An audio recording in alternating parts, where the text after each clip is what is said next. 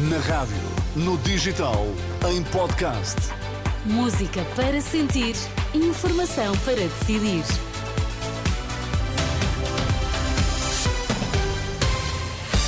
As notícias na Renascença com a Ana Rita Borda d'Água para já os destaques. Bom dia. Bom dia. Um desabamento de um edifício em construção provoca feridos em Lisboa. O Banco Alimentar contra a Fome recolheu quase de 2.300 toneladas de alimentos nos últimos três dias.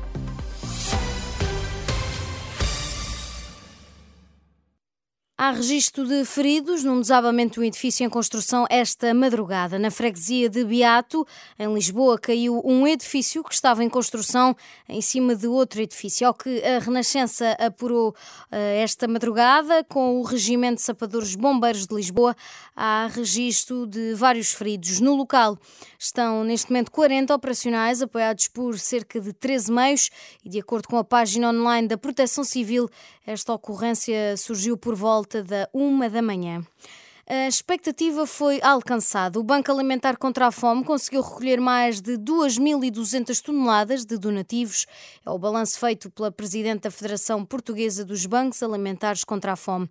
Em declarações à Renascença, Isabel Jonet disse que este resultado simboliza a solidariedade dos portugueses. Recolhidas 2.292 toneladas de alimentos pelos uh, bancos alimentares que estiveram em campanha, mas isto é uma impressionante expressão de solidariedade dos portugueses que, uh, apesar das dificuldades que muitas famílias vivem, não quiseram deixar de contribuir com alimentos ou sendo voluntários. Foi uma campanha muito, muito expressiva e uma reiterada manifestação de solidariedade dos portugueses.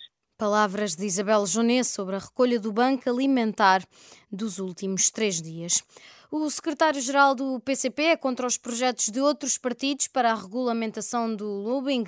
Ontem, em Faro, Paulo Raimundo considerou que se trata da legalização da criminalidade. Perante estas negociatas que estão agora a vir ao, de cima, perante a promiscuidade, perante o tráfico de influências, perante isto tudo, aquilo que se quer fazer hoje é simplesmente legalizar todos e cada um destes crimes que estão em cima da mesa. É isto que pretende o PS com o seu projeto, o PSD com o seu projeto, o Chega com o seu projeto, a Iniciativa Liberal com o seu projeto. Não vamos permitir que se legalize, se legalize a criminalidade o PCP prometer lutar contra as propostas de regulamentação do lobbying.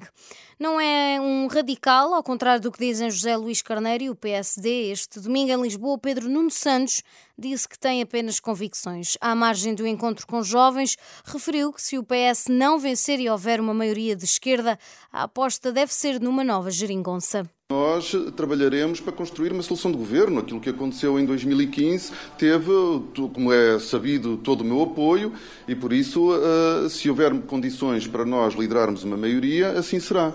O meu adversário interno, bem como o PSD, tentam eh, colar uma ideia de radical. E há muita confusão em Portugal entre ser radical e ter convicções.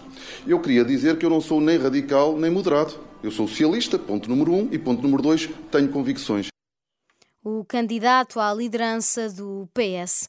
Quatro ataques a três navios parados no Mar Vermelho, há registro então desta madrugada, disseram militares dos Estados Unidos, de acordo com o The Guardian, uma atualização sobre os ataques, onde os militares revelaram em comunicado que houve quatro ataques contra três navios comerciais distintos este domingo. Os navios estavam conectados a 14 países diferentes e o Comando Central dos Estados Unidos, em comunicado na rede social, social X disse que respondeu aos pedidos de socorro dos navios.